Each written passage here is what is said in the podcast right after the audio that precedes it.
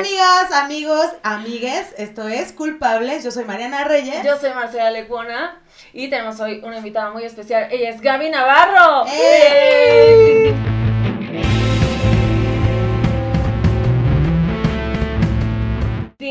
Y pues Nicte ya estaba grabando, le valió tres hectáreas. Y esperando que hagan una pausa para decirles que ya No, estamos y Gaby grabando. estaba contando cosas muy cabronas. profundas. Muy cabronas. Profundas. Como antes era Jorge y yo no entiendo por qué Nicte estaba grabando esas cosas. No Muy sé, mal. me quiere destruir, quiere destruirme, es lo que, es lo que quiere hacer Nicte. Siempre, siempre. Me dijo que me rapara también. Siempre, siempre te quiere destruir. Gaby, estabas diciendo que llegaste de Mexicali aquí y dijiste, quiero hacer comedia. Sí, o sea, ya, ya había tomado como clases y así, como este, improvisación, actuación, sketch, ta, ta, ta, ta. Entonces cuando me mudé acá fue, bueno, ya, necesito empezar a hacer stand-up porque es el formato que... Que pues, deja más- dinero. Que deja dinero. La impro. el más conocido y pues también donde hay más dinero, ¿no? Este, como que ya decidida a, a venir a chambear, ¿no? Y este, y pues fue mucho, o sea, sí viví antes en la Ciudad de México, pero no hacía comedia. O sea, en realidad nunca había trabajado como comediante, entonces era como, como si te hubieras graduado de la licenciatura y dices de que, ok, es momento de hacer las cosas de verdad. Y... Pero tú qué estudiaste, actuación. Ah, no, yo estudié turismo internacional. La carrera ya la quitaron de mi universidad. Obvio, y del mundo, porque ahorita ya no puedes ir a ningún puto lado. Nada, no sirve, el turismo ya... Nunca me sirvió mi carrera, nunca la ejercí aparte. O sea, trabajé como practicante un rato en, en, en un hotel en Monterrey porque allá estoy a la carrera. Pero Porque hay un chingo de turismo. en hay Monterrey. muchísimo turismo de, de negocios, real, sí, hay mucho Sí, turismo sí. de negocios en, en Monterrey. Este, pero cuando me gradué, me vine a México porque juré, juré que yo iba a entrar a la Secretaría de Turismo. Y fui a una entrevista toda pendeja, güey, con mi currículum. O sea, toda llena de sueños. Y pues obviamente esos sueños se destruyeron en 43 minutos. Este, y empecé a trabajar en moda. O sea, como que fue todo este proceso antes de decir, sí, sí quiero hacer comedia, pero nunca he hecho nada, ni actuado, ni nada. Entonces empecé a, Ay, wow. Sí, están muy emperrados. está enojado ese Están, camión. Sí. Está enojado porque perdió Trump, por eso. Güey, nos ¿Podemos acabamos de celebrar eso? Yo la verdad es que no, yo lo veo un poco inofensivo al Trump, ¿eh? O sea, como que yo sí decía como, güey, has sido el único presidente de Estados Unidos que no hizo guerra en ningún lado. Sí, en muchas cosas es inofensivo, pero a mí, a ver, o sea, el tema con Biden en cuestiones económicas no nos va a favorecer, pero si lo piensas, la división racial que, que, empezó a provocar en Estados Unidos y que su presencia como que le daba permiso a un chorro de gente, eso sí se iba a terminar, iba a terminar jodiendo al país de una manera bien grave. O sea, como que nosotros estamos aquí, qué tranquilos, bla, bla, pero güey, eh, cualqui- los, los muslims, este, güey, black people, latinos, hay mucha gente que le daba miedo ser en Estados Unidos. Y ahorita, pues mínimo ya es como, ok. Pues Ah, es que no es- fueron yo, lo- años. o sí, sea, yo lo veía como décadas. muy hablador, güey. O sea, lo veo como un güey así, ¿dónde está tu muro, amigo? ¿Dónde está tu muro? Es súper blofero. Es súper blofero, entonces siento que es como, sí, güey, o sea, como, "Ah, di lo que quieras, o sea, la verga. Pero de que despertó algo que ya está hasta momificado, o sea, literal fueron décadas de lucha porque se terminara y los veteranos justamente, que fue la gente que, di- que él dijo, ya pueden hablar, ya les doy permiso, saquen otra vez las furias, o sea, sí salió. y- O sea, la gente como que les, con los años les dio pena Claro. ser racistas, güey. Claro, y, Y- se ocultaron. Exacto. Y ahí llega Trump. En o sea, lo último de lo de Proud Boys, Stand By, Stand Back, yo no lo, no lo podía creer. Y es como, sí, ok, es inofensivo en cierta manera, como en literalmente sus acciones, pero esa presencia y ese discurso, pues sí, güey, él no está yendo a matar a gente, pero la gente se está matando entre sí. Sí, Yo la verdad es que a veces pienso, ¿con qué cara nosotros vamos a estar criticando al presidente de Estados Unidos? Bueno, tú, güera, Um, porque- sí, um, um, nosotros tenemos uno muy hermoso. Este... Amblito bebé. Este, un saludo, que nos ve, muy cabrón. Este... Fan. Fa, es fan. Después de la mañanera, va hecho un café viendo Obvio, culpables. dice así de, ahora que estaban diciendo este par de pendejas. a ver, ¿Par? entonces, Ay. bueno, estabas en México. Pero ¿cómo empezó lo de la comedia? O sea, tú dijiste, voy a vender turismo en Monterrey, pero quiero hacer unos chistes mientras... ¿Sabes qué? Ver, o sea, en mi último año de carrera en Monterrey, eh, haces tu tesis, así el último año. Y... Y me explica así, ¿sabes qué es una tesis? ¿Sabes qué es una tesis? Es un documento. En Televisa, ¿no? Mira, mm, escribes. No es un té, ¿Y yo qué? No es un té té. de así. no es un té, es mucho, mucho trabajo, Marcela. Este, nada, eh, cuando iba a empezar mi tesis, justo como en ese verano, iban a hacer SNL México. Mm. Este, y eh, como que sacaron la convocatoria. Y como siempre fui como la cagada dentro de mis amigos y bla, bla, bla, todo el mundo me empezó a mandar el PDF como de, güey, estos son los requisitos, métete. Y yo como de, no, no sé qué, siempre me gustó SNL, siempre me gustó Matt TV, bla, bla, bla. Pero cuando leí los requisitos y decía de que tienes que escribir, tienes que crear personajes, y fue como, yo no escribo, yo no, no, o sea, no, ni de pedo. Y, y la neta me dio mucho miedo y no lo hice. Y digo, no jaló el proyecto, pero ahí siento que fue como mi, mi pling, como que, uh, maybe, nunca lo había pensado. Entonces, cuando me vengo a México, recién graduada, según yo trabajaba en la Secretaría de Turismo y termino trabajando en moda, Creo que eh, tenías como 23, 22. 23 recién cumplidos. Ajá. Este, eh, tenía mucho tiempo libre porque, ok, hacías moda, pero pues, güey, trabajas dos días a la semana o tres en una campaña, no sé qué, y luego el resto de tus días, y no hacía ejercicio, entonces me la pasaba viendo eh, todas las temporadas de SNL. Y las veía mucho con mi hermano, que mi hermano también es de trabajar tres días o un fin muy intenso y luego nada. Entonces los dos estábamos tirados en la tele de 11 de la mañana a altas horas de la noche. papás bien orgullosos. Mis papás así chingando, sudando en el calor de Mexicali y mi hermano y yo. Y yo de que pícale, ya dice Netflix que si seguimos viendo.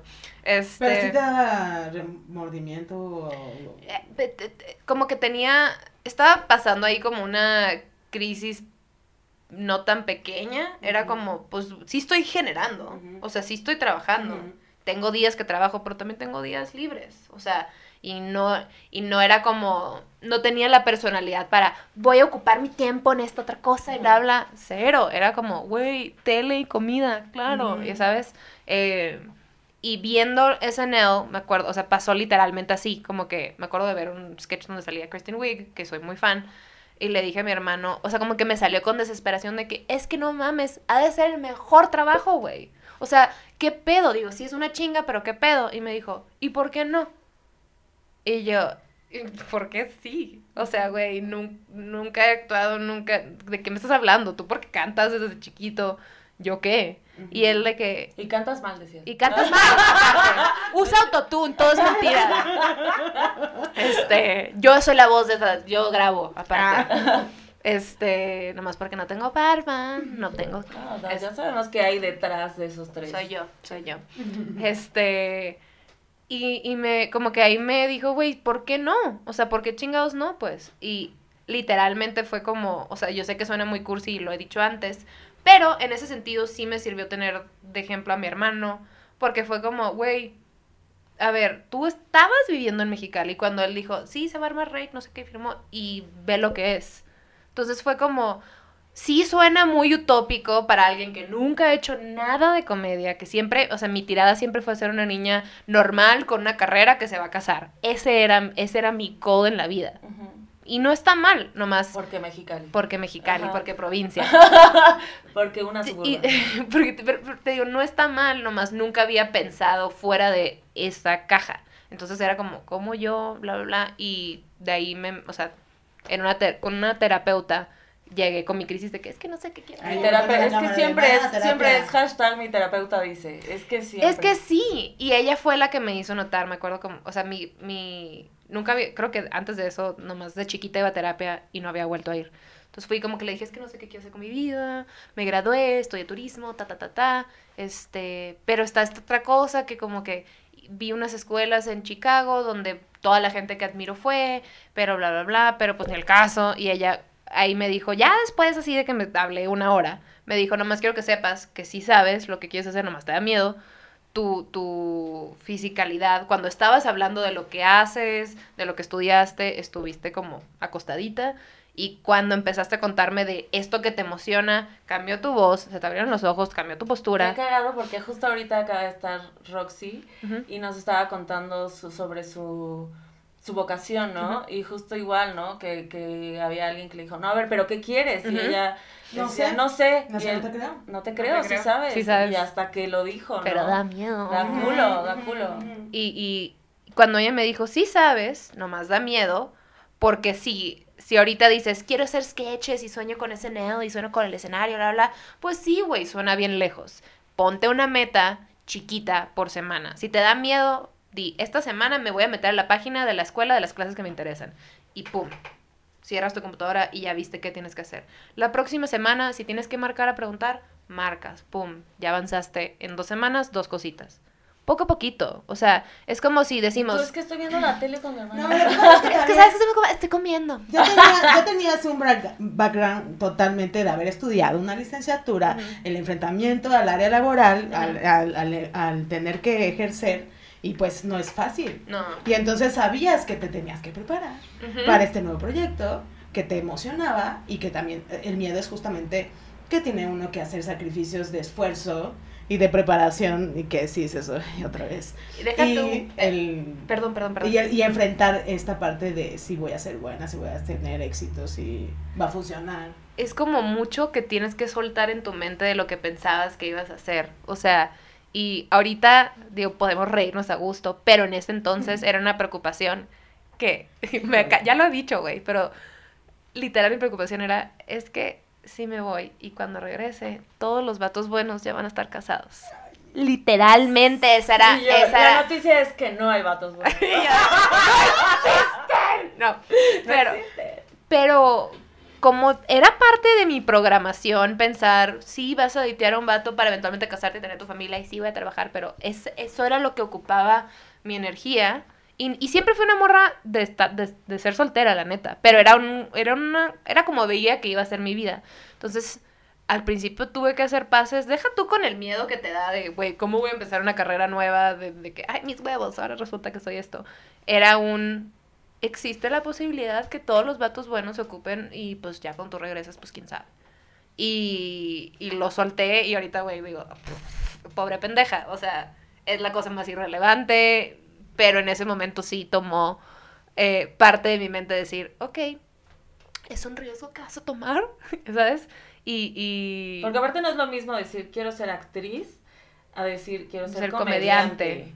Justamente cuando yo empecé y todo, bueno, ya tenía como un año, algo así, yo tengo cinco años haciendo stand-up. Y, pero yo tomé impro y estudié actuación y entonces yo siempre aquí me vi como una actriz, ¿no? Ujú.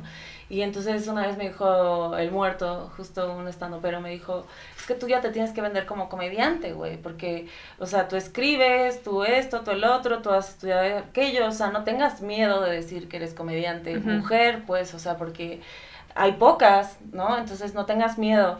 Y yo decía, no, pero es que si la gente me ve como comediante ya, o sea, no voy a hacer drama. Pues ya el drama lo hago en mi vida, entonces todo bien. Entonces todo perfecto. Pero... No necesito más. Exacto, entonces siento que la idea, sobre todo en México, porque en Estados Unidos es muy diferente o en Inglaterra es muy diferente, pero en México sobre todo la idea de una comediante es, no sé, la India María. Por ¿no? mucho tiempo lo fue. Claro, ¿no? Entonces es como tengo que tener un personaje, por ejemplo, yo, esta, la de Monterrey, como que es buenísima, ¿cómo se llama? Ah, la India Yuridia, ¿se llama? No sé. No me acuerdo cómo se llama, pero es, es, es muy buena, es muy buena. Este, es la más, es de las más cabronas y, y yo siempre veía como comediantes mujeres, pero representando un papel, no siendo ellas, teniendo una voz, ¿no? Entonces creo que el stand-up cuando llegó, que antes era, pues no sé, con lo que era Polo Polo y todos estos hombres, habían muy pocas mujeres y en el stand-up, cuando llegó esta oportunidad para todas nosotras, fue tomar un formato y apropiarlo. ¿no? Y modernizarlo, güey, hacerlo tuyo. O sea, cuando esto fue, en el 2015 fue cuando decidí de que, güey, sí, quiero tomar cursos de improvisación, porque yo al principio no quería ser estandopera, me daba mucho miedo. O sea, era, yo estaba en México cuando era Richie, Alexis, Sofía en el Tonalá, me sonaban mucho. Con Curiel también lo tenía muy presente. Sí, que eh, todos ellos solo daban cine en shows. Ajá. Tonalá y bla, bla, bla. Y era como que, ay, güey, son los nuevos que están haciendo stand-up como, como a mí me gusta, ¿sabes? Este, pero para mí era como, güey, ni de pedo. O sea, yo quiero actuación cómica, yo quiero sketches, yo quiero esto. Y por eso me fui a tomar estos cursos a Chicago. Porque fue como, bueno, ¿cómo empezaron la gente que ahora hace los sketches que tanto amo, admiro, bla, bla? Pues, güey, su mayoría haciendo improv. ¿Y dónde? En Second. City, en, o sea, como diferentes escuelas. Entonces, por eso empecé por ahí. Pero también me tomé un curso de, de stand-up y luego dije, no, ni de pedo, no es para mí. No, no, no, está muy difícil. Me da toda la ansiedad del mundo y me sigue dando bastante ansiedad. O sea, pero también creo que nada, nada de los otros de- formatos de comedia me dan tanta satisfacción que como un buen show de stand-up. O sea, sí me emocionan muchas otras cosas, pero el feeling de estar en el escenario cuando te está yendo bien es algo que Sí, no lo puedo encontrar. te está yendo mal es como, me quiero. Pero lo tienes que morir. amar justo porque, güey, cuando te va mal, que es más veces de las que bien. Pero justo te das tú el chance de, de, de ejecutar lo que sí te formaste, ¿no? O sea, Ujú. si haces sketches y los haces Sí. bastante bien. Gracias. O sea, al final es como si no tuvieras ese, esa ba- tu base de, de que te apasiona y que realmente eso es lo que tú veías y decías, yo quiero eso. O sea, sí tienes un, un, un, este, una, un- una base de éxito porque sí lo logras y es donde puedes desenvolver tu desarrollo, ¿no? Sí, creo que sí me sirvió mucho, o sea, en... Uno me cambió, o sea, totalmente, güey. Solté todas las... Todo lo que no me gustaba de mí ya no está. O sea, ya, como que me encontré, como que salirme de México en un mundo en el que nadie me conocía, nadie sabía nada de mí, de mi familia, nada, nadie. O sea, era como, güey, puedo ser quien chingada madre quiera ser. Y ahora estoy tomando cursos con pura gente súper talentosa de todos los este, backgrounds de diferentes de pueblos, de ciudades, de lo que sea. Me, me cambió. Y aparte de todo lo que aprendí, obviamente técnico y todas las herramientas que tengo para, para comedia, que sí las pongo en práctica. O sea, sí me encanta hacer mis sketches, me encanta escribir, quiero hacer cosas ya eh, más formales, quiero hacer proyectos más grandes, poco a poco, pero también venir para acá y aprender de todos los que ya llevan, o sea, tú y un chingo de gente que ya lleva cambiando y creando público para los que venimos llegando. Está bien padre. Porque cuando yo ajá. me fui para hacer stand-up no era lo que es ahora. Y es porque muchos se metieron una chinga todos estos años y yo regresé y ya había, ya no era, ay, el Bataclan y el Tonalá, ya es todos estos venues, un chingo de gente, muchas mujeres haciendo stand-up. O sea, el tiempo que yo me estuve preparando para otra cosa fue tiempo que la industria creció aquí. Eso está muy padre. Sí, porque tiene que como 13, 4, 14 años, 15 años. No tiene más de 15 años el stand-up aquí en México. Y el nuevo, nuevo stand-up, la ola nueva, Sí, Como como, unos- 3 años, 4 años. como unos cinco, ajá. Sí. Ahora, teniendo todas esas bases, vamos a irnos a lo sucio. Ah, este, teniendo todas esas bases y sabiendo que has estudiado todo eso, ¿por qué a veces, de- un día tuvimos show, Gaby y yo, y a- afuera, ella me dijo, güey, siento, o sea, a veces no me siento merecedora, merecedora de esto bonito que me está pasando, que al final es el síndrome del impostor, ¿no? Es como de que no lo merezco. Y, ¿por qué si sabiendo que has- te has preparado, por qué te da ese, esa sensación? no sé, siempre fui, como que de chiquita fui muy competitiva, como sore loser, yes, perdón, soy muy pocha. Eh, como que, que no era bien... ar- nada de lo que ha dicho. Nada, sé que habló en español, igual no lo entendí. Este, como que era ardidilla y era como muy competitiva conmigo misma. O sea, me acuerdo que, güey, en un en clases de pintura una vez hice un girasol y de que estaba culerito. Mi mamá, ¿qué opinas? Está bien. Y como no me hizo porras, yo de que lo rompí, yo de que... ¿sabes? O sea, de que, güey, llorando en el piso. de que- y, tu, y tu mamá así, Y mi hermano "Es la rosa cantando. Y tu mamá es la rosa más bella. Es una rana preciosa, mi amor. Y yo es un girasol, mamá. Este. Era muy dura, güey. Y, por ejemplo, cuando, cuando empecé a tomar mis cursos, en Estados Unidos es mucho más normal que, que gente improvise desde chiquito. Como que siento que hay una cercanía a la comedia que en México no tenemos ahorita desde muy chicos. Hay gente que, ay, sí, güey, o sea, pues claro, están tales morras históricas y tales que puedo admirar, entonces yo le puedo tirar a eso. Acá era como, no. Anabel. Anabel era nuestra... Sí. Ajá, o sea, y Por ejemplo, yo crecía viendo Consuelo Duval, pero Consuelo Duval hacía personajes. O sea, como que era, era distinto. Y Anabel Sketches. Anabela, sí, No, es, que, es, que, que- es que Gaby es más chiquita. ¿Cuántos años tienes? Eh, 29. Sí, es más chiquita. No tan chiquita. Siete ya. años más chica. Pero- Y Anabel en nuestra época era.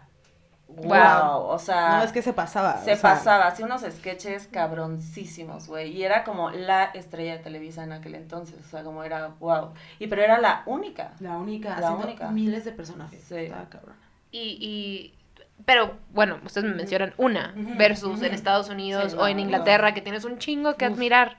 Entonces, cuando yo estaba tomando clases, me comparaba mucho con gente, me- o sea, me- acuérdense que tenía el trauma de los hombres y ya estoy grande. Tenía 24 cuando empecé estos cursos. pinche ya me quedé, ya estoy una quedada. Este, pensaba, o sea, veía gente de 18, güey, 17, 19. Unos, Sí. unos sketches, güey, una improvisación, una creatividad que decía, verga, güey, esto es, esto es como un talento natural, innato que se le sale. Yo lo, yo vengo a aprenderlo, ¿sabes? Entonces, de ahí siempre me comparaba. O sea, era como, sí soy cagada, güey, pero no soy estos güeyes. Sí, mi sketch está bueno, pero no mames esa obra de arte. O sea, entonces como que sí generaba risas y todo, pero como sabía que había todo este talento fuera al cual nunca me iba a poder comparar, porque venimos de diferentes mundos, eh, en mi mente era como, pues sí, güey, sí fui a esta escuela y sí hago estas cosas, pero esos son los talentosos, esos son los que deberían estar brillando, no yo, ¿sabes? Y como que, no sé, a veces hago algo que sí me da mucha risa, pero comparo con algo que admiro y es como, mm, not good enough. O sea, sí es una constante para mí el síndrome de, del impostor y, y- y no lo digo como como cosa que esté de moda que ahora todo el mundo dice que tiene ansiedad, aunque muchos la sufrimos, Sí. pero sí es sí es una constante, güey. Pero O lo sea, que pasa es que ya, lo- ya, le- ya sabemos los nombres, yo creo, ¿no? Porque yo creo que todo mundo lo ha sentido en cierto momento de su vida. Bueno, no, hay gente que dice merezco todo, pero eh, que lo tiene, ¿no? Pero qué bueno, mira. que sí, qué pero- padre. Justo creo que ahora ya le empezamos a poner nombre a las cosas, ¿no? Como ya es como más común vulnerarte y decir, güey, siento que no merezco esta felicidad, siento que no merezco este pedo que me está llegando. Y al final fue muy rápido, o sea, tú llegaste a la comedia y fue como, uf, le empezaste a abrir a gente que ya tenía teatros, que ya tenía esto, que ya tenía el otro. Entonces, obviamente es un pedo como de, ah, Ujú. ¿no? o sea, ¿qué pedo? me daba como que mi miedo el año pasado y ya fue como, güey, a ver, las cosas pasaron porque las has trabajado, pasaron muy rápido, sí, pero pasaron rápido porque te lo mereces. Y el pedo, no, no voy a hablar por todas las mujeres, pero sí siento que a muchas nos pasa que si hablas de ti en un tema de orgullo, pinche morra arrogante. La neta sí. Y más, más que yo vengo, por ejemplo, de, de una familia que creo que es bastante privilegiada. Lo platiqué en otro podcast que es, o sea, sí éramos clase media, no media alta, mis papás, trabajadores y todo. Pero mi círculo fue bastante privilegiado. Entonces ver a una morra privilegiada, estando súper orgullosa de sus logros, es como, ah, pinche morra blanca estúpida, eh, que no tiene sentido de lo que está pasando a su alrededor. Y es como, no, güey, sí, sí, sí he trabajado por lo mío, pasó muy rápido, más de lo que pensé que podía pasar, y eso me generó mucho miedo. O sea, para mí era como, güey, tengo que... Porque la gente puede ver que te está yendo cabrón, pero lo que no puede ver es que llega este momento que dices, puta, no sé si voy a llenar las expectativas de lo que la gente espera de mí. Y a mí... Y eso está muy cabrón, güey. Ajá, como que a mí siento que pasó y digo, no es como que, ah, la madre, todo el mundo me conoce. No, para nada, y estoy lejos de... Pero que mucha gente tal vez empezaba a ubicarme y pues yo apenas estaba, güey, en pañalitos, pero ya abriendo y haciendo estas cosas y era como, pues sí, güey, o sea, estoy desarrollándome. Si piensas compararme con alguien que ya lleva mucho tiempo en la industria, no, soy buena, pero, pero hay mucho trabajo por hacer. Entonces mi tema era como, ya me están empezando a ubicar en lo que apenas me estoy desarrollando. El Sí, peligro es, es, sí es presión, güey. Y sí me, o sea, el año pasado fue, me la pasé enferma muchas veces, de mucho estrés, de mucha presión, de, de como que acostumbrarme a esto, pues es- estuvo pesado. Pero, O sea, yo creo, por ejemplo, que sí es un tema importante el hecho de que, de, de, de asumir los privilegios. Y asumir los privilegios es sin culpa, porque al final una entiende, ¿no? En qué escenario se encuentra. El ojo del otro va a ser con una percepción totalmente distinta, juzgadora. Muchos van, pueden decir, ¿por qué estás donde estás? ¿Sabes? Y cualquier persona, ¿no? O sea, no solamente, que esté en la mirada del otro, justo, en, en- en exposición. Pero, pero la, la única manera de que tú puedas terminar con esa culpa que, asu- que asumes a través de tu privilegio, que miran todos, es ejerciendo tu deseo. Porque al final es lo que estás haciendo. O sea, tienes que hacer tu trabajo, tu chamba. Porque eh, al final de cuentas, si este talento que tú miraste con quienes aprendiste, eh, que era más innato que aprendido, tú, te- tú sabías y reconocías desde tu realidad que tenías que hacer un esfuerzo para empezar a crear, ¿no? Empezar a ser creativa, si no estaba en mi cabeza, en mi forma, en mi, eh, en mi ser, o sea, en el, tem- en el temperamento en el que llegué con este, a este mundo, sabías que tenías que formarlo, que tenías que construirlo. Ujú. Entonces esa es la única manera en la que puedes deshacerse uno de la culpa. En realidad tiene que ejercer el deseo. Lo que tú decías, o sea, justo el hecho de renunciar a lo que tenías dictado por la cultura de Ujú. casarte con el mejor postor, eh, es justamente eh, lo que te hizo quitarte de esa culpa, era perseguir tu deseo. Sí. Entonces, Ay, nunca lo había pensado sí, qué Eh, pedo. Es que Mariana es. Entonces- sí. El deseo.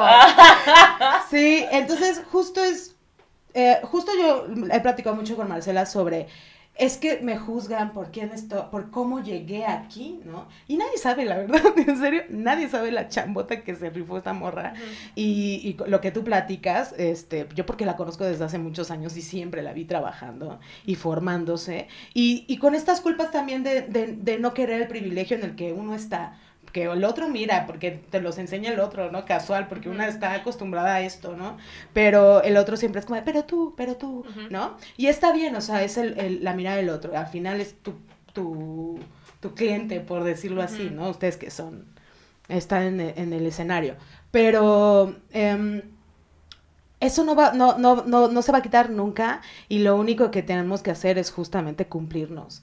Entonces, y no pelearnos con el, con el hecho de que el otro mire esto, ¿no? Es porque tú Es me- una realidad. es una O realidad. sea, y, y, y es una realidad bien padre. O sea, si, estu si, si pudieras tener esta posición, no la quisieras tener, qué padre. O sea, aprovechala, vívela, reconócela, pero no te flageles, güey. O sea, porque, o sea, me tocó crecer en casa de dos papás súper trabajadores que nos pusieron en el camino para tener, para aprovechar las oportunidades que se nos presentaron. Y ustedes viendo Netflix. Ajá, y nosotros viendo Netflix, y nosotros viendo Netflix. los papás así de, "Ay, Bueno, no sabes". Pero 23. justamente eso es lo que, lo que yo, le, lo- yo te preguntaba si sentías culpa o remordimiento de estar echada viendo la televisión o- y comiendo, porque, porque sí tenemos un mandato de que eso no está bien y que uno la tiene culpa que... de echar la hueva. y eso, Exacto. Yo amo echar la hueva, me fascina. Me encanta, Claro, porque me son, ya son espacios en los que dices, oye, ya Me necesito... lo merezco. Claro. Exactamente. claro. O sea, en ese entonces era como, güey, estoy trabajando y pues ya. Maybe sentía culpa porque sabía que no estaba trabajando en lo que me hacía feliz. Ahora cuando tengo mis momentos de relajación, siento que, no sé si para ustedes fue así la pandemia, pero a mí al principio tenía como esta necesidad de, de ser eh, súper presente en redes, güey, de, ok, estoy encerrada, pero estoy trabajando, bla, bla, Sí. y luego dije, Mm, mm. a la verga. O sea, estoy. Está raro para todos. Y si estoy cansada, y si no me siento creativa, y si no quiero crear, está bien. Y si quiero zumbarme una bolsa de galletas, está bien. Mañana haré ejercicio. O sea, it's okay, ¿sabes? Sí. Y ahora las pausas que me tomo, ya no me las tomo con culpa.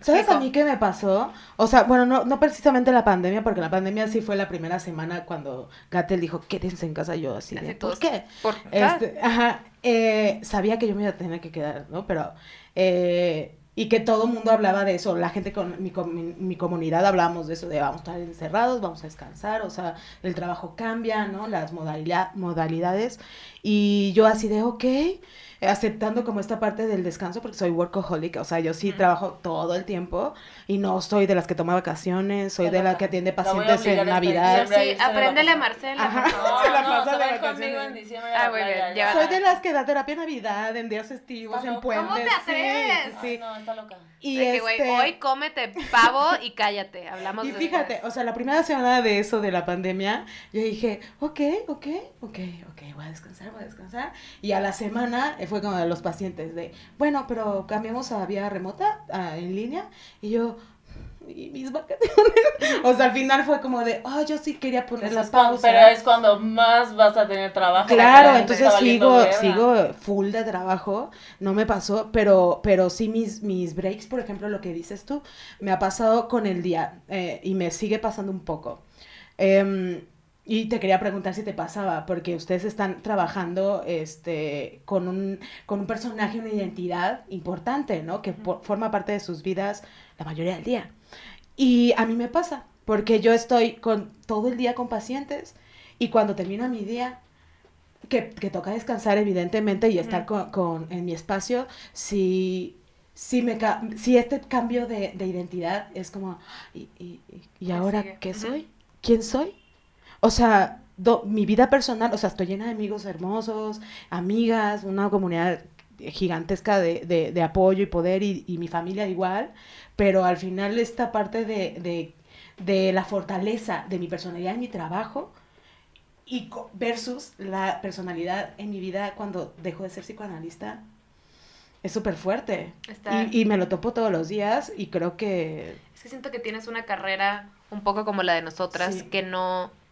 Es muy difícil dividir de ti porque es parte esencial de quién eres. O sea, siempre digo, mi ejemplo es como, no es como un contador que va a la oficina, bla, bla, bla, y acaba, o estás haciendo cosas de matemáticas, se cierra y ya, no tiene, no tiene mucho que Para ver. nosotras es contador, matemáticas. Ajá, Ya. sí, de que, güey, ese es mi conocimiento. Hacer. Ay, güey, la Vamos, hoja de balances, activos, pasivos, like the gays. Este, güey, a, a lo que voy es, no es un trabajo que, que, que cierras el libro y se acaba. O sea, el comediante es parte de tu personalidad. A ver, sí, somos diferentes en nuestra vida personal que como somos en el escenario o en los sketches o en redes sociales, pero es parte intrínseca de ti, lo mismo tú. Entonces, siento que muchos nos topamos en pared como de, bueno, hay un switch, o aprendo a coexistir con esto, o qué chingos está pasando. A mí mi primer mes de cuarentena fue con mis papás. Y me fue muy bien, la neta. O sea, no, no había estado viviendo con ellos desde que me fui de la carrera, güey. En el 2009, hace mucho tiempo. Ya. Este, y me fue muy bien, pero a la vez traía muchas batallitas, güey. Estaba hablando con mi psicólogo. Digo, mi psicólogo de todas maneras era vía remota porque vive en Querétaro.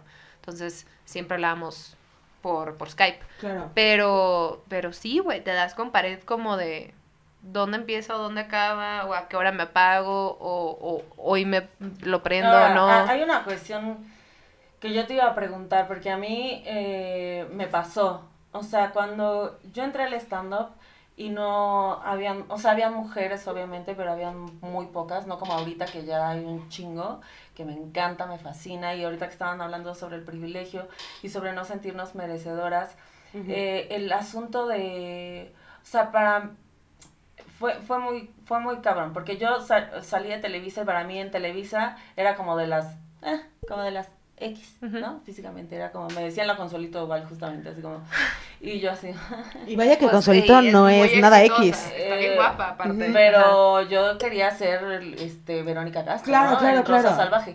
Entonces, este, ¿por qué soy? No, este, entonces lo que me pasó cuando entro a la impro, que me fascinaba, pero me doy cuenta que, pues bueno, no hay dinero aquí en la impro en, en México, pero lo amo y de hecho yo creo que cuando hago stand-up e improviso, cabareteo, es por- porque es lo que más me gusta hacer, improvisar. Cabareteas muy bien tú. O sea, eres muy divertida en el escenario. Este, y, pero la cuestión fue cuando entré al stand que fue todo, o sea, como que para mí fue muy raro porque fue un pedo de, ay, estás consiguiendo esto porque estás guapa, o porque esto, o porque el otro. Y yo decía como, yo ni siquiera me considero así, ¿no? Y entonces, después me di cuenta que sí había un asunto en cuanto a yo recibir trabajo por cómo me veía. ¿no? Porque, bueno, los el primer año no saben qué horrible era en el escenario yo. Este, y entonces era como de todo guionado, todo así, toda nerviosa, toda mal. Y me decían, es que tú le abres a gente porque pues estás bonita, o porque esto, o porque el otro. Y, y yo realmente, como yo estaba acostumbrada en la escuela de Televisa a ir a producción, ah, te decía acostarme con todo mal. estaba acostumbrada a ir a producciones a pedir trabajo. Entonces entré y yo le decía a todos los, yo no sabía ni quién era nadie, güey, nadie, te juro nadie. Y entonces yo llegaba con fulanito decía, oye, ¿me dejas abrirte un show? Y había gente que me decía que sí, y había gente que me decía Sí que, que no. no. Y este, y luego después Como fui- todo. Como todo, pero después fui muy criticada por ese hecho porque me decían, obviamente te van a decir que sí porque estás bonita, ¿no? Y después, o sea, yo estaba como muy rechazada con ese pedo, hasta me acuerdo que subí un chingo de peso, así de que yo decía, no, no, no, yo me tengo que ver mal para estar para ser comediante, me tengo que así ver mal, güey. Y entonces ¿Qué estás diciendo? Que las gordas nos vemos mal. No me refiero a eso. Ah, no es cierto, amiga, estoy bromeando. Ah, no, me refería como todo esto que yo había como trabajado en cuanto a mi físico, que antes era Sí. muy importante para mí, era como ahora de, no, güey, a la verga, entre más te dejes, más chistoso, ¿no?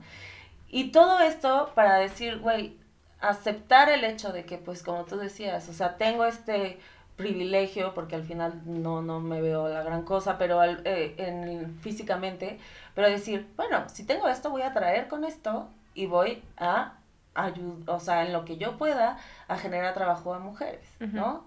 Desde ahí yo la, desde ahí yo lo vi. Tú sientes que tu belleza, porque tú eres una mujer sumamente bella, ¿has sentido que ha influido en ese pedo? No, no, la neta no lo, no es algo que procese conscientemente. No creo que es mi tema, como que siempre me fui más como por soy suficientemente talentosa. O sea, sí de chiquita, ay, qué bonita, bla, bla. Pero igual, como yo siempre fui la reina de compararme, era como, pues sí, pero esta niña está preciosa, ¿sabes? O sea, no es algo que pase por mi mente. Creo que si, si se me han abierto oportunidades por mi físico, pues qué bueno que se abrió esa oportunidad para enamorarte con mi talento, ¿sabes? Como que al menos te- tengo esto para respaldarlo. No, no es algo que procese, igual y sí, igual y le llamé la atención a gente por eso, eso está fuera de mi control, pero lo que sí está en mi control es mi trabajo. Entonces, eh, yo ahorita soy alguien que todavía sigue, o sea, pues güey, vengo llegando todavía, ¿sabes? Y tengo mucho por trabajar, pero cuando, cuando esté en una posición de poder y que yo pueda echarle la mano a otras morras, qué chingón, o sea, qué padre. Claro, si son mis puertas, no las voy a cerrar, aunque el otro lo vea negativo para y si él. alguien te dice, pues es que tú porque, porque estás bien guapa, y- ay, ¿qué, güey? Me, me arranco la jeta. Exacto, yo ¿Qué siempre he pensado en eso, es como, si hay un privilegio que te incomoda y te hace sufrir, eh, y sin, a, a través, sin la mirada del otro, que no sea un juicio a través de la mirada del otro, ¿puedes renunciar a él? Esa es la pregunta a la que, a la que te tienes que, que asumir. Y el físico, tu hermano, no lo puedes renunciar. Ujú. No puedes renunciar a ser hermana de tu hermano. Es como, y, y a negarlo, y a negar su éxito tampoco. Entonces es como de, pues que piense lo que tenga que pensar el otro. Y además, si es, es algo que, que, que a mí me va a servir como experiencia para introducirme a- a- al mundo de, de las críticas, Ujú. pues venga. Porque, porque sí, vas a estar atada ahí para siempre. Es inevitable, Es o sea, es como te ves es inevitable, o sea, yo me acuerdo cuando estaba en, en mis cursos en Chicago, en improvisación, los gringos suelen ser más fachosos. Y, y digo, Y tú ahorita... Ahorita, ahorita vengo arreglada, pues sí, vamos a. Pero iba, güey, lo que para mí es normal y era como, qué arreglada, no sé qué, bla, bla. Y una vez, una, una amiga me dijo, es que, güey, cuando tengamos show, no es como que salían tacones ni nada producida, de que, güey, rímel, todo normal, ya sabes, o sea, casual. Y me dijo, es que no puedes salir como bonita al escenario porque no te van a tomar en serio. Y yo, ¿pero por qué? O sea, Eso es muy cabrón, ¿no? Sí. ¿por qué? ¿Por qué chingado? De que cuando hagas no te puedes, no puedes salir en tac- ¿Por qué? ¿Sabes? O sea, ¿por qué, ¿por qué no pueden ir de la mano? ¿Por qué no puedes verte como quieras verte? Si, si el chiste van a reírse. Claro. Y es como, es que no van a verte. O sea, no, no van a, a ver. Pues, güey, si, si, si naciste con este físico, una cara muy bonita, o un cuerpazo, o haces un chingo de ejercicio, pues qué padre. Pero tu chamba es, es como dijeras, si dijeras que un arquitecto no puede estar guapísimo porque su trabajo son los planos. Güey, puede ir al gimnasio, puede Qué estar bien pues, te mamado. de un arquitecto. Qué raro. Un arquitecto guapo. Este, arquitecte. Este, pero lo que voy es no, que, no tienes que estar peleada con eso. Pero sí tuve un maestro muy bueno, que me pareció muy interesante su feedback, eh, después de una clase de improvisación. Muy buen maestro. Me dijo, mira, le pedí a los demás, o sea, me dijo que quédate después de la clase. No, cero, nu- nunca en un vibe de acoso ni nada, como que los gringos cuidan mucho eso, como No, que pues particular esa escuela.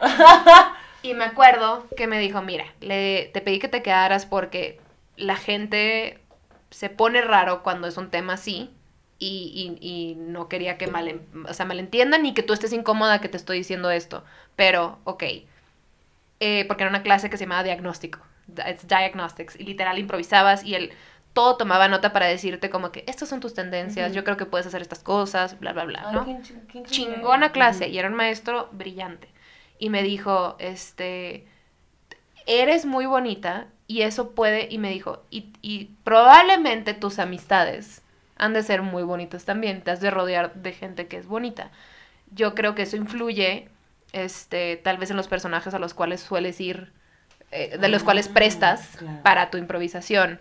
Te lo sugiero, cuando, cuando vayas a hacer personajes, en lo que vas agarrando la onda, explora criaturas, explora eh, monstruitos, explora jorobados eh, con tu cuerpo, cosas, voces que usualmente no harías, que se alejen de como el estándar de belleza, porque me dijo, es horrible, pero te ves de una cierta manera y la gente espera que seas una mamona, ta, ta, ta, ta, lo cual no eres, pero eso es lo que espera la gente. Me dijo, no, o sea, te- tómalo with a grain Sí, of es que es muy salt. cabrón, lo de la belleza con la comedia.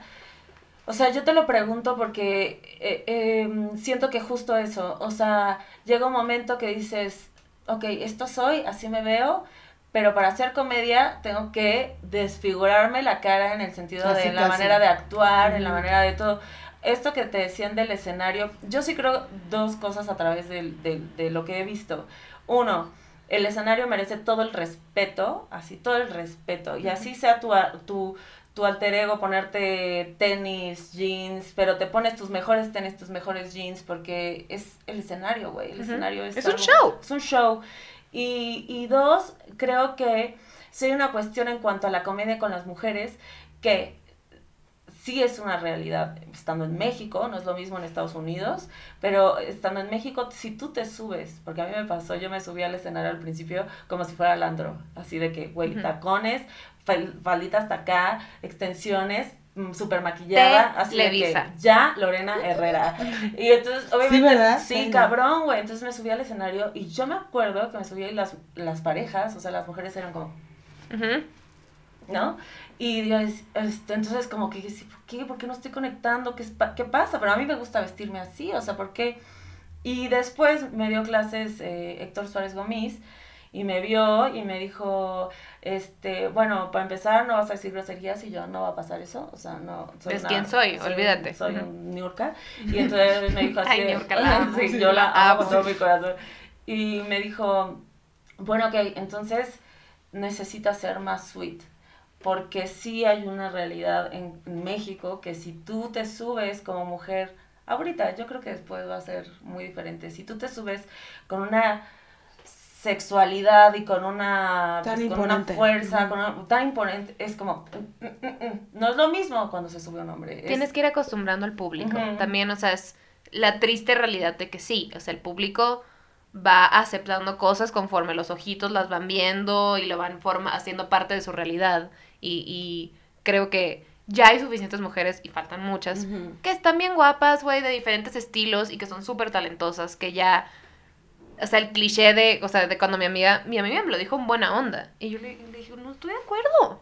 O sea, eh, y aparte Sigue era protegiéndote un poco. O sea, era, era por, por, o sea, cero mala onda, era Ujú. como de, güey, mm. Y yo como, no creo. O sea, yo creo que... Entonces, sí, vete a la verga. Vete Ah. la- Pues sí. No, porque era como, güey, Que se vayan ellos a la verga, o sea, no ella. O sea, porque ok, igual. aconsejando ahí. igual y me volteé a saber por el outfit o bonita. O sea, igual y la atención la acaparé por eso, pero ¿eso qué? Puedes dejar, o sea, te quedas viendo porque no mames, qué cagada, qué gran escena, qué, o sea, lo que sea. O sea, mujeres bonitas hay muchas y no tiene nada malo que seas una mujer bonita ya. Pero me refiero a que, ¿qué haces con una revista? Pues ve así.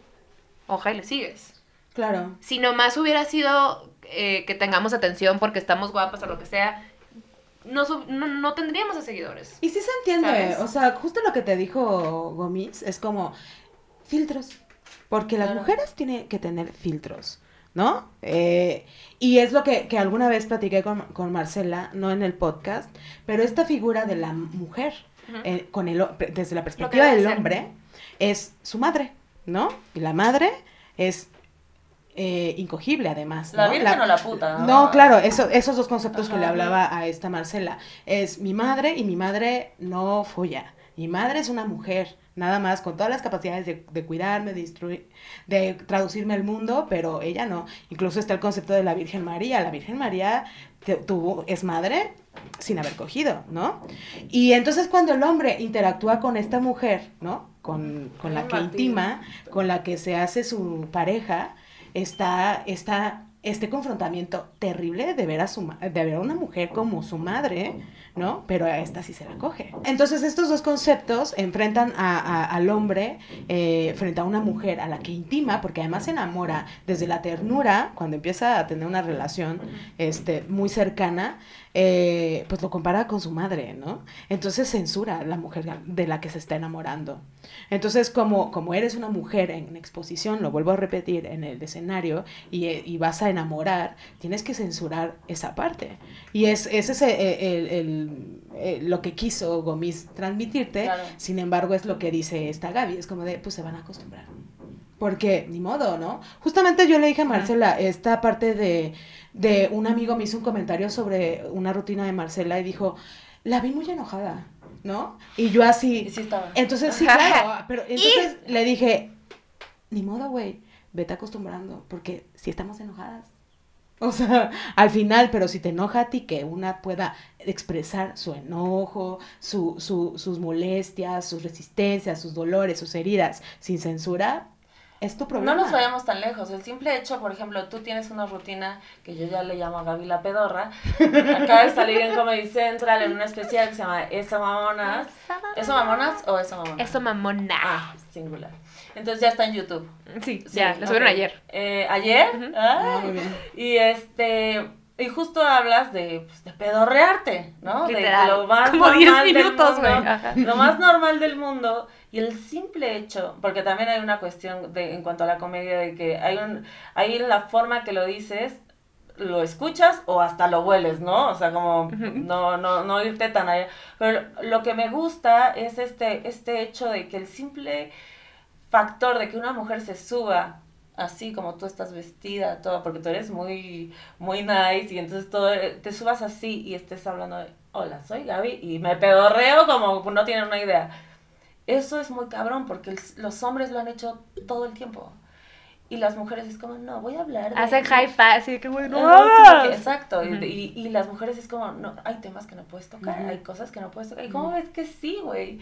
Y, y eso, para mí, es increíble, güey, ver a todas las comediantes que están haciendo diferentes tipos de cosas. O sea, está Nick te produ- produciendo, ¿no? Tienes a una Alexis de Anda que tiene su viaje, tú tienes Provincianas, está Grecia que tiene su podcast, está Mir, está...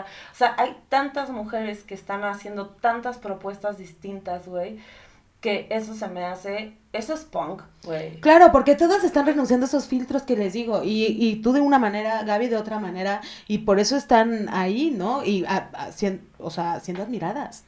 Cada quien, cada quien se empodera de diferentes maneras. Claro. Y creo que, por ejemplo, el, el tema de es que está muy enojada. sí es como, güey, es inevitable. ¿Cómo no vas a estar enojada?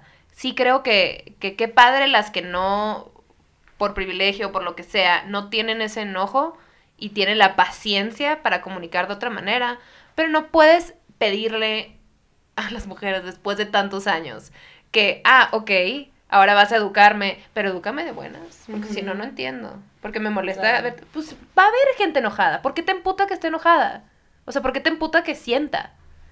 ¿Por qué quieres censurar emociones? ¿Por qué quieres controlar cómo alguien vive algo, cómo, cómo filtra, cómo procesa? Vete a la verga, nunca vas a decir a un hombre, es que está muy enojado. Nunca he escuchado decir a alguien que está muy enojado, más que cuando alguien se esté peleando en un antro. Pues sí, de que, güey, estás muy sí pedo, enojado. te enojaste mucho. Pero nunca ves a un vato decir de, de- respecto a otro. otro, hombre, es que está muy enojado. O de que, no, es que su manera, mm, y la morra, es, qué histérica, no sé qué, sí es una realidad. Y lo mismo pasa en el stand-up, o sea, o estás muy enojada, o, o qué vulgar, eh, ¿por, qué, por qué tienes que recurrir a hablar de...? ¿Por qué? Porque en tu mente las mujeres nunca han hecho popó. Ajá. ¿Sabes? Justo. Y tú estás haciendo popó ahora mismo. Hoy me levanté otra vez con diarrea, una vez más. Y que no tiene libertad sexual y que... Ajá, pues choquea. Que es una estupidez como de por qué choquea eso, no debería. Te ofrecieron el especial, ¿sentiste en cuanto al tema eh, del síndrome del impostor, sentiste que no lo merecías? Me, sentí que me llegó muy rápido. No, no que lo me- no que no lo mereciera, pero era como yo. O sea, y, y, y ya. Y, en pan- y mi crisis fue como de, güey, no me he subido al escenario en un chingo de tiempo. Estoy súper oxidada. Y luego de la nada de que, y no va a haber público. Y yo, ¿qué? O sea, mis dos semanas antes de grabar el especial era un asco. Y la mañana del especial me levanté con el estómago inflamado. No se ve Claro. con el outfit que tengo, pero el estómago inflamado. Entonces, si traigo Y una bata de salí y digo, literal digo de que te, amanecí con una diarrea explosiva porque, porque era, o sea, güey, salir a, a, a, a ceros, o sea, está bien pirata, güey. O sea, sí está muy, sí es una sensación muy extraña. O sea, ya que se grabó, ya que, ya que pasó, fue como, ok, felicidades, lo hiciste, lo ¿Ya puedo disfrutar. ¿Lo viste? Todavía no lo puedo ver. No lo puedes ver. Y yo, Ya vamos con la mal. No, No lo he podido ver. dura 15 minutos.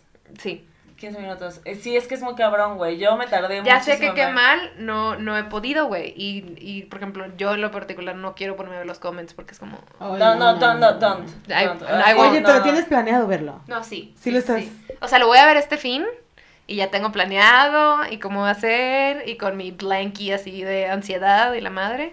Pero sí me, sí, no, no. O sea, mis sketches son guionados, es diferente, es como, güey, sí los puedo ver porque yo los edito y todo. Pero esto es... Sí.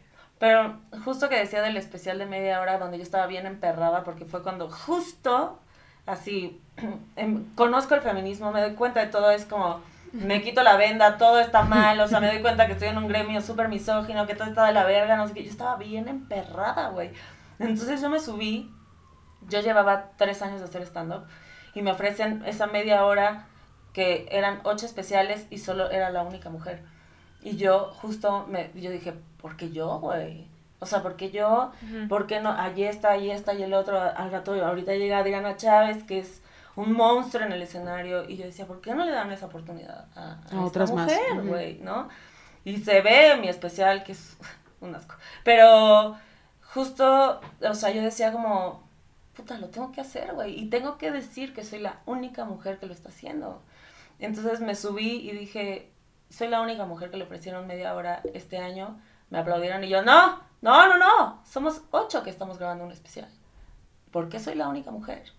¿No? Ujú. Y luego ya digo así como, bueno, pero me pagaron esto y pues, bueno, luego lucho por ustedes. Pero hermano. gracias. Luego lucho por ustedes, pero tengo que pagar la renta. Este, pero, pero justo siento que, o sea, me pasó algo muy similar en un, en un sentido de, hay muchas mujeres que lo merecen, güey. Entonces, creo que el, el asumirlo y decir como, güey, no mames, estamos haciendo, es lo que, lo que les decía, o sea, estamos haciendo punk, esto es punk, güey, o sea, como verga, hacer, siempre nos dijeron que las mujeres no podíamos ser chistosas, que las mujeres, eso no era nuestro espacio, eso no, y de noche, y to- todo, todo lo que influye en hacer comedia es como, no. Y el hecho que, por ejemplo, tú tengas referencias gringas, que eso es muy extraño, güey, porque muy poca gente tiene referencias gringas, ¿no? Que hace stand-up en México. Realmente uno creería que sí, pero hay muy poca gente que sabe quién es Dave Chappelle, sabe quién es, o sea, como, eh, Sí, sí. Cuando yo empecé, yo me acuerdo que estaba con un amigo y él es muy amigo de Alexis y yo conozco a Alexis desde años, pero pues ella ya lleva- llevaba muchos años haciendo stand-up. Entra y me dice, le dice a mi amigo, güey, ella quiere hacer stand-up. Y Alexis dijo, "Ugh, vas a ser Amy Schumer, vas a ser la Amy Schumer mexicana. Y yo me dije, ah, sí, ah. Se fue y dije, ¿quién vergas es? Amy? o sea, ¿quién vergas es Amy Schumer, güey? Yo, ah, su- súper, sí voy a hacer. Ah, sí quiero. Y ya después lo puse, me puse a ver y dije, pues sí, Sí, quiero, güey, 100%, sí ajá. soy Amy Schumer, me encanta. Y, y lo que siento es que tú tienes esa formación. Ujú. O sea, no, ahora sí que no eres ninguna improvisada, ¿no? Entonces, este, tienes esa formación Y es como, güey, qué chingón, güey, eres de las pocas comediantes que hace sketches, güey, que se arriesga, que hace cosas distintas. O sea, siento que ahí es el principio, pues, de algo bien bonito. Y entonces, que entre más te sientas merecedora de ese pedo, más vas a llenar este pedo creativo que tienes que darnos. está, está bien bonito. Oye, por ejemplo, tú que, que creciste viendo este, a estos este, profesionales, eh, te inspiraste evidentemente y fuiste este, construyendo el personaje y más o menos el, el- la tirada que ibas a, a emprender. Este, ustedes como comediantes, eh, yo me imagino que, que logran como ver su material cada, un- cada al, al otro que admiran o se llevan y eso, eh, sí logran ver como quiénes son sus, sus modelos, ¿no? Y porque he, he llegado a escuchar que ustedes dicen, bueno, eh, esto ya lo dijo un gringo y, y entonces pienso yo, ¿no? Porque le pasó a, a- a- al de Panda, por ejemplo, que, que, se- que él se- estaba inspirado todo el tiempo en música gringa y, y bandas de rock gringa, y pues le cacharon que, que totalmente las letras eran traducidas al español. ¿Qué? Ajá. Yo nunca supe eso. Sí, de Yo Panda. no sé ni quién es Panda. Y, y No este, y pero pienso Ahora también en- está mejor nene, que ella. Na, na, na, na, na. No Sí, de hecho fue bajón para Panda cabrón, porque No sí le sí les cacharon todas las letras traducidas. No me sé de la banda, pero es muy conocida. Y este, y ustedes y ustedes también corren esos riesgos, ¿no? ¿De quién es el chiste? Por eso, ¿Quién lo hizo? por eso tienes que tener buen conocimiento de, de la comedia que está allá afuera para saber si eh, inconscientemente estás agarrando material de alguien más. Claro. Porque Eso es lo que te iba a decir. si bien hay gente que roba material y que he sabido que roban, tanto en Estados Unidos como acá, este, pasa Sabemos mucho, güey. quiénes son, ¿eh? O sea, sabemos que hay un video al final. Échale de- ganas, mijos. Este pasa que inconscientemente puedes estar agarrando material de. O sea, por ejemplo, ayer estaba viendo la entrevista de David Letterman, su, su como este episodio, digo, este episodio. Justo estábamos hablando de eso. Ah, de sí, como de my next guest, my, my next guest needs no introduction. Pero no había visto la segunda temporada. Invita a Ellen Ay, DeGeneres. justo estaba hablando de ese capítulo hace rato. ¿Qué pedo? ¡Qué cabrón! Bueno, el de Ellen, cuando ponen un cachito de ella hablando de una mosca que se sube al avión y que se sale confundida. Yo hace dos años antes de estar en México estaba abriendo show, creo que Daniel Sosa en Mexicali. Y estaba probando un chiste así, que a mí se me había ocurrido como de, güey, ¿qué pasará con...? O sea, digo, esto no está escrito en la manera, pero como que, ¿qué pasará con una mosca que, güey, llega a un avión y de la nada sale en otra ciudad de que, güey, qué verga, no es Mexicali. Y- Esto no es Mexicali, es un ¿Sabes? frío. Es así, ¿qué es esto? ¿Por qué hay edificios aquí? Este, y luego vi a Ellen y fue como, vi eso de chiquita y se quedó en mi subconsciente y yo lo probé. Digo, es un chiste que no seguí trabajando, pero ayer sí fue como, ¿sabes? O sea, puede pasar que inconscientemente, pre- o sea, agarres ciertos chistes, pero el estilo, a menos que alguien lo esté forzando, es muy tuyo, güey. O sea, siento que, a menos que seas como un comediante que está actuando, eres muy tú en el escenario y no creo que el estilo se copie al menos de una manera exitosa, ¿no? Y entonces ahí regresa tu seguridad como Es como, es estar- eres tú, o sea, ok, puedes admirar estas cosas, pero tienen que pasar por el filtro de ti y va a salir de una manera Claro. distinta, ¿sabes? A mí me pasó cuando estábamos en. Había este concurso de Stand Up Wars. Entonces yo te necesitaba material nuevo y llegué con el tío Robert porque él me ayudaba a tallerear porque es el, el humor que a mí me gusta, el humor negro me fascina. Entonces yo llegué y le dije, tengo esta historia de la Malinche y Hernán Cortés y yo quiero hablar de eso y quiero cómo la Malinche no tuvo opción y él así como, cuéntame de cómo va tu vida sexual. Y yo, "Ah, pero no quiero hablar, no, no, no, no, no. Y entonces le dije, güey, pues est- estoy con un puberto y yo no hago nada, estoy en la cama sin hacer nada y soy una estrella de mar, ¿no? Así de que no hago nada. Y entonces le dije, y amo, güey, porque él nada más ve una vagina y es como, ¡uh! ¿no? Sí, le voy a dar todo, todo. voy a dar todo, wow. Y entonces, este, y ahí hicimos este chiste que es la estrella de mar. Y lo hice en Stand Up Wars, no sé qué, no quedé, ah, este, gracias tío. Eh, entonces, este, y pasa el- unos meses y sale un especial de Amy Schumer y ella hace un chiste de que ella no se mueve para nada en la cama, Ujú. ¿no? Y yo dije, verga, güey, es igualito al mío, se parece muy cabrón al mío. Le dije, bueno, pero ya la- si la gente piensa que me lo robé o no, pues ya da igual, porque pues ahí estaba el tío y él se dio cuenta Ujú. que eh, lo hicimos juntos, pero al final también hay muchos lugares comunes ¿Qué pasa? que pasan y luego lo, lo escuchas y dices, ¿no? Y que también años después salió tu idea de la Malinche. Ah. Eh, luego la Malinche. Ah, ¿quién la sabe por la- qué? ¿Quién sabe por qué? La Malinche es mi... Pero bueno, existe un, con- un concepto de que se llama piche, pic- dices que se Pichar. picha, pichar. Ajá. Bueno, Pues sí, o sea, al final yo creo que pues, ya todo está contado también. sí. Todo pasa, es, es, como tu perspectiva, cómo lo cuentas tú diferente, cómo, cuál es tu observación, cuál es, cómo haces tú esa historia diferente. A mí lo mismo me decían en improv y en, de que decían, cada historia ya ha sido escrita antes. El punto es, quiero saber cómo la cuentas tú. Entonces, eso, por ejemplo, está bien padre que te haya pasado. Y luego Amy Schumer lo sacó, es como, güey, si la admiras tanto y le fue cabrón con este chiste, dice, habla muy bien no de lo fue que muy está haciendo. especial, muy, Ah, muy bueno bueno. el especial de Amy Schumer.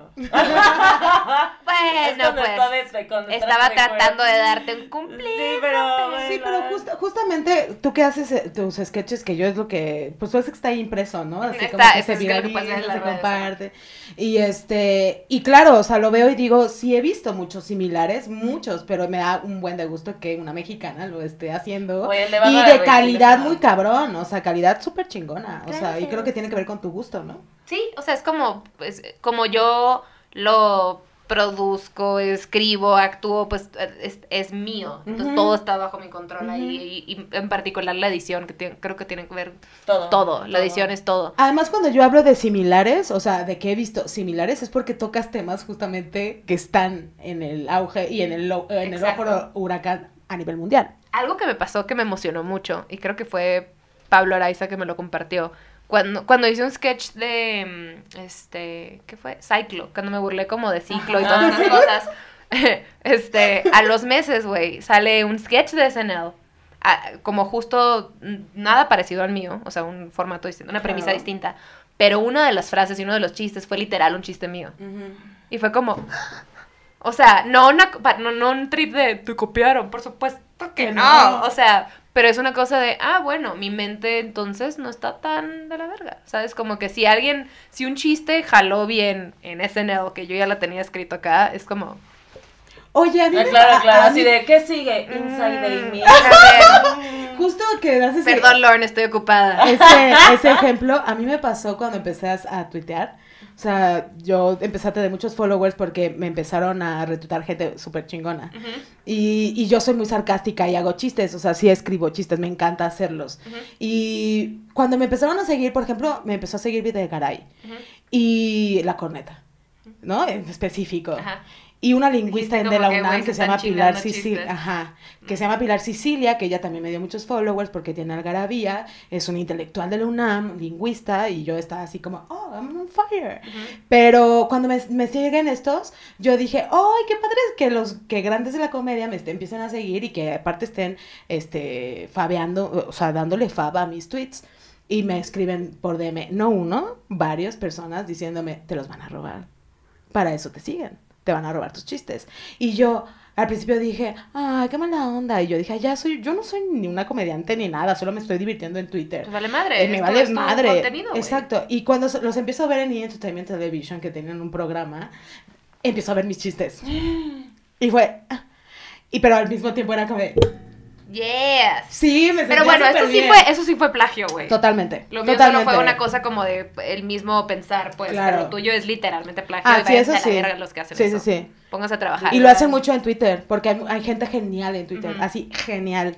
Y por, por ejemplo, hay cuentas como Guarro Romántico y esas cosas. Yo he visto miles de tweets míos de esas cuentas. Mm. Es muy cabrón porque igual, como que el comediante se- eh, igual esperan como que hagas tweets chistosos todo el tiempo o que hagas contenido chistoso todo el tiempo y es como de, nada más quiero poner un tweet de que me, estoy llevando, me está llevando la verga, güey, o sea, como que, ¿no? Cada quien hace lo que quiere con sus redes. Ajá. O sea, si, si, tú, si tú quieres que tu Twitter y tu Instagram sea exclusivo de comedia, súper. Si quieres combinarlo con tu vida personal, súper. Si quieres ser súper personal, perfecto. Claro. O sea, no, la gente que, "No, no, no, me estás pagando, me estás depositando, entonces no estoy trabajando activamente para ti. Si quieres ir a ver un show, ve a ver el show. Si quieres ver mi contenido, ve mi Y contenido. visita Monterrey ya, de una ya. Y visita Monterrey.